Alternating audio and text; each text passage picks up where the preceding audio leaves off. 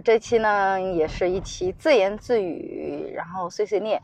本来吧，我一直觉得就是这种自言自语、碎碎念不会有人喜欢的。不过我，呃，最近听都收到了，呃，两三个的热心评论，啊，跟私信说就是很喜欢这个风格，然后也能听得下去。我就觉得哇，挺好的，受人鼓励了。哪怕听的人少，但是有人真的认真听了，我觉得挺好的。所以呢，我现在是在去开放麦的路上，然后想录一点什么东西。就我其实最近一直在看，呃，也不是在看吧，其实是在关注冬奥会，应该大家都在关注吧。然后，呃，我其实我想问问大家，就是就没有人对任何运动都不感兴趣的吗？其实我对冬奥会是不感兴趣，对运动也是不感兴趣的。但是无奈天天你知道的，新浪天天热搜热搜，我最近都想把新浪给卸载了。每天各种热搜，然后谷爱凌啊，羽生结弦，但是你打开以后，你又发现其实 get 不到任何有效信息。我想知道他为什么厉害，我想我我想知道他是什么。其实我最早不没打开的时候，我就一直以为羽生结弦、谷爱凌他们是啊偶像剧的男女主角的名字，后来才知道是运动员的名字。哇，运动员的名字起的也太好听了吧！然后然后他们怎么厉害了？为什么他们会天天挂在热搜？为什么？我就觉得我想不通。啊，我想在新浪上搜到一些有效信息，发现没有，搜不到任何有效信息，全都是一些粉丝的刷屏。就谷爱凌我还理解了，因为呃她是华裔，对吧？然后呢，她来中国，呃。给中国的花滑，呃，我是滑雪吧，是吧？滑雪的这几个项目呢，都带来了很多的贡献。现在一金一银，我们非常欢迎他，对吧？哪怕他其实身上有很多很多个代言，他自己的流量上去了，啊，自己也能挣到钱，给国家也带来了品牌，带来了金牌。我觉得这是一个双赢的。不管他的国籍是什么，我觉得很多人在争议他的国籍，我觉得不管他的国籍是什么，他愿意加入中国队，啊，我愿意。呃，然后说的也是流利的中国话，再加上她性格那么坦率，我觉得这个女孩都很招人喜欢哈。然后她那姿势啊，都贼贼漂亮，动作也很完美。虽然我也不懂，但是看着她可帅了。然后听她说话也挺有意思的。然后比赛期间还在吃韭菜盒子，所以谷爱凌火，我觉得我是可以理解的。你想吧，精英家庭里的孩子是吧，什么都会，包括还有一个叫苏什么明，精英家精英。阶层的孩子什么都会，就是别人家的孩子吧，什么都会，会会会比赛啊，还是模特，然后又感觉跟我们那么亲切，然后他说话的那个情商贼高，啊，你就感觉他在回答，嗯，别人到底是什么什么国籍的时候，你就觉得他的那个回答无懈可击。公关团队也不过如此了，你再想想他的年龄，他才十几，十八岁，我的天呐，我就感觉这个人，我十八岁的时候啥都不懂。就觉得太牛了，所以他天天在热搜上，我是理解的。我就理解不了羽生结弦是为什么？羽生结弦难道不是一个日本的日本国籍的运动员吗？在羽生结弦比赛的时候，甚至很多人，他的很他的很多热搜，甚至比中国人的那个比赛的热搜都要多。我觉得我是理解不了的。就是，当然，运动无国界，你也不能说运动无国界，对吧？如果运动要是分不分国界的话，为什么还有比赛这个东西呢？然后，呃，他输了的那个。我我其实我只是我没有看任何的比赛，我只是点开热搜看哈。然后他说他那个四 A 没完成，我也不懂四 A 是什么。其实说实话，没完成的那一段，然后我看到了那个呃一个解说词，说了很大很大很大一段什么矫，我觉得特别特别的矫情，你知道吗？什么挑战自我了，还有什么就是什么英战士啦什么什么的，类似这种，嗯。可能是我对日本本身是有一种敌视吧，反正我也没有去认真的了解，然后我就觉得理解不了吧。然后就是他甚至还有粉丝的，他的粉丝名竟然还叫什么柚子什么的，我就觉得有一一大堆的问题，为什么叫柚子？他为什么这么火？他为什么这么厉害？然后你在你我想去了解一下他，但我都发现搜不到什么有效的信息，哎，我就觉得懒得折腾了，嗯。所以，我其实我对这种一些什么热搜啊、新闻，我觉得可能是年纪大了吧。年纪大了的，对我们来说，我们想了解一个东西，我希望我打开看到就是它。结果，每当了解一个什么事儿的时候，新浪总是啊，是吧？你只能看到关键词。你想知道具体的，你得去百度，你还得去知乎，因为百度有一些东西，它它只是。是吧？它不是最最新的，然后你还得去知乎，知乎上给你梳理的很清楚，甚至有一些新浪上的一些呃有效价值的回答都是从知乎上过去的。所以我有时候都在想，我说新浪它其实是跟知乎是一家的吧？真的，就是我现在的就是流量饭圈搞得整个嗯包括热搜，你都看不到什么有效信息，我觉得这个挺难受的。包括冬奥会也是，冬奥会已经感觉就饭圈化了，什么武大靖粉丝一千万什么什么的。我觉得很惊讶的是什么呢？就是很多运动员他们之前都拍过戏，我觉得还挺牛的。就是这些孩子怎么就，你知道，有机会进演艺圈，又有机会呃成为世界冠军，我觉得太牛了，他们太牛了。啊，当然了，本身像这种溜冰啊、滑雪呀、什么跳雪呀、什么这些什么花花花样你滑冰啊什么的，都不是我们普通人能接触的，所以也是那些孩子他们呃有这么多机会也是正常的嘛，都是一些精英家庭出来的孩子。呃，觉得我我我我本来想做一期关于冬奥会主题的播客，我问了我身边很多人，结果大家都没有看，就没有人看，你知道吗？就可能是因为你，比如说游下下下月季奥运会的时候，什么游泳，起码我们还可以游泳。可是滑雪，就是身边的人滑雪的人太少了，尤其是我现在在深圳嘛，南方更少，所以就没什么人了解，然后大家都不看，可能是因为觉得这个项目离自己太远了。但是我说实话，呃，就是那个开幕式升国旗的时候，哇，那一段我看了好几遍，就是我。就是我真的是从那个小号吹起来的时候，歌唱祖国的时候我就开始，啊，我就我歌唱祖国还是我和我的祖国歌唱祖国吧，我就我就开始我都泪流满面了。我觉得这个就是这是骨子里的你的一种，可能是我是八零后，我是从小看那种什么抗日剧啊，呃战争片啊长大的孩子吧。那我那一代的，尤其像我们这种家庭是没有什么看的都是那种黑白的电视，然后而且是有效的一些电视台，就。不是说什么都能看到的，呃，所以我我我记得我小时候看的最多的就是战争片儿，战争片儿看多了以后，就是首先我对日本有很大的一个敌视，其次呃来说，我对这种仪式感的民族性的东西，我就有一种骨子里的不知道莫名其妙的骄傲跟自豪感。就有一年我记得是，呃。夏季奥运会还是什么时候？我有一年是在国外，当时正好看到中国呃一个什么比赛夺冠了，哇！我当时泪直接就出来了，跟我毛线关系都没有。但是我就觉得，突然而突然的一种自豪感吧，啊！所以虽然所以冬奥会虽然我没有看，包括那个冰墩墩，我觉得好像是我们年纪大了，有一点就是有一点 get 不到这个时代到底在干嘛了。我是老了吗？就是冰墩墩不就是一个？是吧？玩偶嘛？可能是我自己的问题吧，就是没有 get 到它的点，为什么那么火什么的，可能大家想做留作纪念吧。嗯，然后再说点什么呢？说我其实不是特别喜欢运动啊，像什么跑步、马拉松，我都 get 不到它的乐趣。我唯一一段运动就是游泳，还是为了减肥。然后我也觉得其实就挺无聊的时候，就是这种跑步呀，包括游泳，就是你要长时间的放空你自己，放空自己。我很怕，很怕那一段的放空自己，因为我不知道我该想些什么，我就会很想一些不好的事情，万一我淹死了怎么办？就是你知道这样子的，啊，我然后什么游泳、潜水呀，哈，滑翔伞，啊，溜冰，其实包括打什么球啊、乒乓球什么的，我都学过，可是我都学不会。首先是学不会，其次来说就是不感兴趣。我发现。嗯，我觉得人年纪大了，真的是会越来越知道自己想要什么。就是我发现，其实我做的那些，包括旅游、什么潜水什么的，都是年轻的时候为了满足一些自己的虚荣心，呃，然后或者说是为了，也不能是完全是为了虚荣，因为自己没有体验过，不知道到底是什么样子，就所以就特别想去到处看看呀，想去环球世界呀，想去呃学一点什么东西啊，想去运动啊什么的。结果发现我都不感兴趣。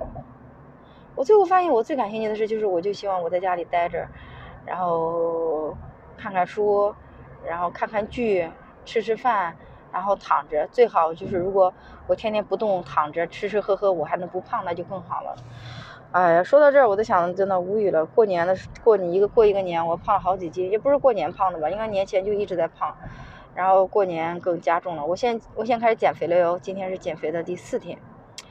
所谓减肥，其实我现在也只是也没有什么特别的计划吧，就是把首先把零食给戒了，然后饮料给戒了。这是我觉得，呃，是从去年的什么时候开始？去年下半年开始，突然开始吃一些零食，呃，开始喝饮料。之前都好久都不吃不喝不喝这些了。啊，我是在一九年的时候减肥成功了，减了大概十五斤。我减肥成功以后的，本来打算二零二零年出去玩的，结果二零二零年。就开始疫情，然后我就从二零二零二零年那一年，其实身材保持都还可以。从二零二一年开始，就陆陆续续的开始，包括我妈，她也从老家过来了嘛。我妈其实是，我觉得这个也跟饮食习惯有关。我妈就是她一做饭就是做一些主食，啊，包子呀、面条呀什么的，就是那种你知道吧？我以前她不在，他们不在这边的时候，我可能就是饭吃少一些，菜吃多一些，然后。尽量控制自己多吃杂粮。他们一在这，大家做一桌子饭，你不可能自己再去单独做什么的。然后包括我买的鸡胸肉，他都给我打成肉，他都给我打成肉馅儿，然后包包包饺子、包包子了。就是，所以我基本上就从呃二零二一年就开始胖胖胖。我觉得我减的那十五斤，应该是已经胖回来十斤了。哎呀，没有办法呀，我就只能只能继续减了。现在的目标就是再减回去。减减个十五斤左右吧，然后，啊，好难呀，减肥好难，就是每天晚上的时候就会饿，你知道吗？就之前也是整天饿，但是会保持这种状态，就是一饿了以后就会心情特别不好，就很特别烦躁，没有力气。就晚上吃点麦片呀什么的，今天也吃了，今天吃了，今天我妈又做包子了，哎，我尝了三个小包子吧。因为有一天晚上我那天没吃东西，我发现我一晚上都没睡着。真的刚开始就是就很难受，有点睡不着，我就去看那个淘宝直播，买了很多很多的衣服。看那个直播，我看人穿太好看了，我买回来，然后没有一个能穿的，他妈全退了，还花了一堆运费，真的是。然后然后看直播看了半夜以后，我就开始呃就睡不着，睡不着，睡不着，翻来覆去睡不着。然后就凌晨五点的时候，我去给自己做了个饭。但是我现在就是晚上的时候，如果我饿，就我会吃一点水果或者什么的。这几天尽量晚上少吃或者不吃吧。然后，嗯，没有吃零食，没有吃，呃，喝饮料，然后少吃主食。今天基本上就控制在一天只吃一碗米饭的量上。今天是第四天吧，今天称体重瘦了一斤，掉了一斤秤。虽然说这一斤秤我知道是水分，跟没有任何关系，但是就会很开心。然后我希望。大概一周能瘦个四五斤，然后减个三个月吧，等等到差不多等到夏天的时候，然后再去游个泳巩固一下。啊，我这次的减肥目标是瘦十五斤，其实瘦二十斤可能是有点点夸张，瘦个十五斤吧。哎，希望大家也监督我吧。我其实我自己是个没有什么容貌焦虑的人啊，听过我段子的人都知道啊。我的听众也没有人听过我段子，我没有什么容貌焦虑，只是就是胖这个东西，它就是身材不稳定，就是一直要买衣服。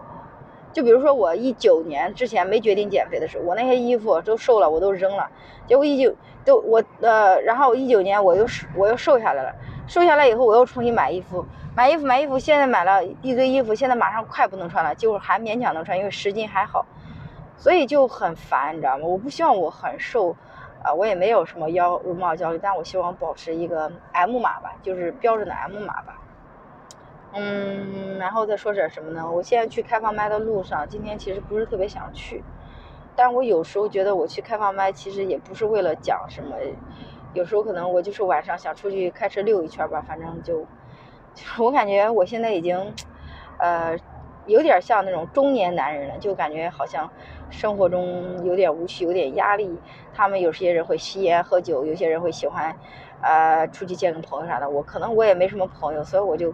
喜欢出去溜一圈，然后就开放麦，然后讲个几分钟，然后跟大家说说话这样。唉，说实话，我最我不是一直讲单身的段子嘛，一直讲不需要男人什么的。但是我最近突然觉得，如果我一直不结婚，不找个对象的话，我真的觉得，妈的，我才三十多，人生好无聊呀，真的好无聊。但确实也不想结婚。你说不想结婚，只是想玩一下，找个男人也不太好找，是吧？唉，这个有点难。是恋爱不结婚，这不耍流氓吗？我觉得就是玩玩聊聊，有个人陪一下而已。但是又不想结婚，不想结婚的目的，其实主要是在于不想生孩子。我觉得应该是个生孩子真的是，结婚如果一个是一个丁克的话，我觉得我应该还是愿意尝试的。哇，我有时候在想，我说他妈能不能找一个 gay 行婚呀？是吧？大家都为了满足一些世俗的压力，对吧？然后我为了收一些，我主要是为了收一些红包，扔出去的那么几万块钱的红包钱呀。那他呢，就为了顶住世俗的压力，然后，然后他还是喜欢，他还可以，他继续喜欢男的嘛，我也可以继续单着。我有时候在想，这样是不是会觉得舒服？回到家可能还有一个人在在家，啊，也许还有两个人。哇，我这个脑洞好大呀！我觉得这个一段好有意思，我想讲一下这个东西了。对我，我想说，我那天失眠的时候还干嘛了？我那天失眠的时候还给二零二二立了个 flag，就是我二零二二年要干嘛要干嘛。其实我本我我每年都会做一个年终总结，嗯，今年完完全没有做，就二零二一的年终没有做总结，因为我感觉我二零二一其实工作也没有干的怎么样。然后二零二一年我为了生存，我还干了很多的那种啊副业什么的，然后脱口秀啊脱口秀只是玩玩了。然后为了活下去，我感觉我干了好多事儿，然后我以为我是没有挣到钱的，然后我也以为自己过得其实也不是特别好，除了脱口秀有点进步以外，其他其实都没有什么进步。但是我啊这两天总结了一下，发现其实我的二零二一还是挣到钱了的，还是不错的。我之所以感觉没有挣到钱，是因为我的开销太大了，给自己立了一些 flag，比如说啊希望今年的收入能多少。啊，希望今年的脱口秀能写多少段子，每个月能做到多少？我列的很精细，每周啊更新个三五分钟啊，每个月，然后每周要更新个三分钟的段子什么的，就是列的很多，就是要怎么样怎么样。然后我当时还没有想清楚我今年的工作该怎么样安排，因为我其实，哎，折腾了很多新的东西，但是我决定，嗯，就还是回归初心吧，做我自己的老本行吧。其实我一直都挺喜欢自言自语的，我从小都喜欢自言自语。陪我最多的时间，现在就是我的车跟我的行车记录仪了。它承载了我一切的情绪，哇，承载了我一切的脏话。哎，我快到场地啦！我快到场地了，真的挺远的。其实，像我这种开着车到处跑这种免免费开放麦的人，真的好少。有时候我都被自己感动了，我跟你们说。想想我都觉得自己太努力了，但是我是那种，就是我要做一个事情一定要做好的那种，所以我就很认真。我觉得最开心的应该是还是二零二一年的时候，我就把啊，我觉得更真实的面对自己了，尤其是我在脱口秀行业的这个自己。就我说实话，我是一个。就是大家听我的播客也知道，我其实是一个有点挺骄傲的人。我觉得我有我骄傲的资本。我从一无所有到现在的有车有房，有自己的公司，不是那种啊说只挣钱的。我有在充实自己，也在看书，然后去去经历很多东西。我有很多遇经历，我是觉得我是一个非常优秀的人，所以我有我骄傲的资本。有一些人是吧？我不愿意跟他们打交道，是因为我觉得他们没有意思。我我做我的工作，让我不需要去巴结或者奉承任何人，所以我说话很直。我小时候，我我我我知道，我从小到大，我妈都这么说，我说我的情商很低啊，一直很直什么的。长大了以后，可能工作不好做啊，什么什么的。可是我很感谢哈，因为我做了外贸嘛，我接触的都是老外哈，老外也很直，所以我不需要改我的性格，就很开，我很开心。然后我所以我就。呃，不会去奉承任何人或者巴结任何人，也不会去刻意去融入一些圈子或者做点什么什么的。那我可能在脱口秀这个圈子里啊，呃，有一些那么的格格不入，但我并不在乎。但是我在乎的是别人对我的呃段子的一个评价或者什么，因为我做一个事情，我肯定是需要。呃，别人的反馈不是说别人的反馈吧，因为我当我自己不知道我是个什么水平的时候，我很急切的需要别人对我一些呃肯定或者否定。但是我自己慢慢慢慢，二零二一年，这就是二零二一年的一个学习，我自己终于啊，把单口喜剧、脱口秀这个行业我自己给弄明，不能说我自己是在有一些朋友的帮助下自己弄明白了，我有了自己的一些评判的标准，有了一些正正确的喜剧审美。然后我了有了有了自己的一些坚持，我知道自己的哪些段子好笑，哪些段子不好笑，我知道自己是走过什么风格、什么路线的人，我不需要说就是别人否定我或者什么的时候，就是还是感谢我们在上海的上海的那个旅途吧，让我让我觉得突然成长很多，因为我做我自己，本来我就应该做我自己，我之前可能是因为我会。在意很多什么？这个文本好不好笑？这个会不会犹如我的形象啊？是不是我我可能有一些很多东西，我有一些看不惯或什么，或者想不明白。但是我去了上海回来以后，我看了上海的很多演员以后，我回来我觉得我还是做我自己，因为我我就是那么有自己独特风格的我，我不强势，然后呢，我也不是那么非常骄傲的人。那我我有我自己的同情心，我有我自己的处交友原则，我也有我自己的做事风格啊，我。我本来就是这样的人，然后我不会去刻意的去干嘛干嘛干嘛，所以我就觉得，我觉得二零二一我最开心的，因为是把我真实的我自己带到了脱口秀圈儿。我本来就是这样的人，然后我也不需要有太多的朋友，其实就是大家能处就处，不能处就算了，无所谓的。所以我其实，嗯，认清楚了很多自己吧。二零二一年真的就是我可能就是在脱口秀上有很大的进步，然后在工作上，其实我这一点要说，我真的非常对不起我的工作，因为我在脱口秀花了很多的时间，然后工作其实没有怎么用心，但同时我又很感谢我的客户，在我没怎么用心的情况下，其实他们也给我下了不少的单，我可能我有一些迷失，有一些怀疑自己，有一些不知道该怎么样，但是今年。我觉得我找回了我自己，或者说在二零二一的年底，我已经找回了我自己，我很开心，我找回了自己。然后我现在的段子，我觉得也挺好的，我很喜欢我的呃现在的段子，我没有什么不自信。我以前可能会很在意我在别人那儿的什么反馈啊什么的，现在我也不太在意，无所谓。我自从决定不跟很多人打交道以后，我就很开心。以前以为要融入，后来发现没有必要啊，就是做自己就好了。就很开心，然后每个喜剧演员都应该有他自己的受众。我很，我可能很遗憾，有一些人他不喜欢我的风格或者不喜欢我的段子，没有关系，或者他不喜欢我这个人没有关系，都没有关系。我有我自己的受众，我也很开心。呃，最近的演出都很稳定，反馈也很好。啊，不管是开场也好，不管是第几也好，我觉得我都 OK，我很开心，我很感谢这些观众，他们治愈了我。当然，我也很感谢一些朋友，比如小新。他们让我坚持了我自己，嗯，所以我现在尽量就不参加什么改稿会，也不跟别人聊太多，因为我不想他们影响我自己的一些坚持跟判断。还有，我确实是啊，也在努力。唉，怎么说呢？反正二零二一是很感恩的一年吧。虽然发生了一些不太愉快的事儿，但是种种结合来看，我还是幸运的。唉，二零二二年呀，我不希望我真的，我不希望我。挣多少钱什么的，大富大贵，我这辈子都不指望了，好吧，就这么着了。唉，我就想我能瘦，能不能瘦几斤呢？哎呦喂，真的是太难了。唉，好吧，嗯，我也不知道我碎碎念说了些什么，就这么着吧。然后，好好笑呀，我自己说还得自己回去剪，哇，真的是心累。我马上到场地了。祝我今天不忘词儿吧！我今天到现在都为止，我都不知道今天讲什么。哎，其实我就是想开车出来溜一圈，好吧？不管怎么样吧，我们下期见吧。下期我应该会聊一些，请几个嘉宾聊一下《老友记》啊。老不请嘉宾，好像我自己真的一点朋友都没有似的。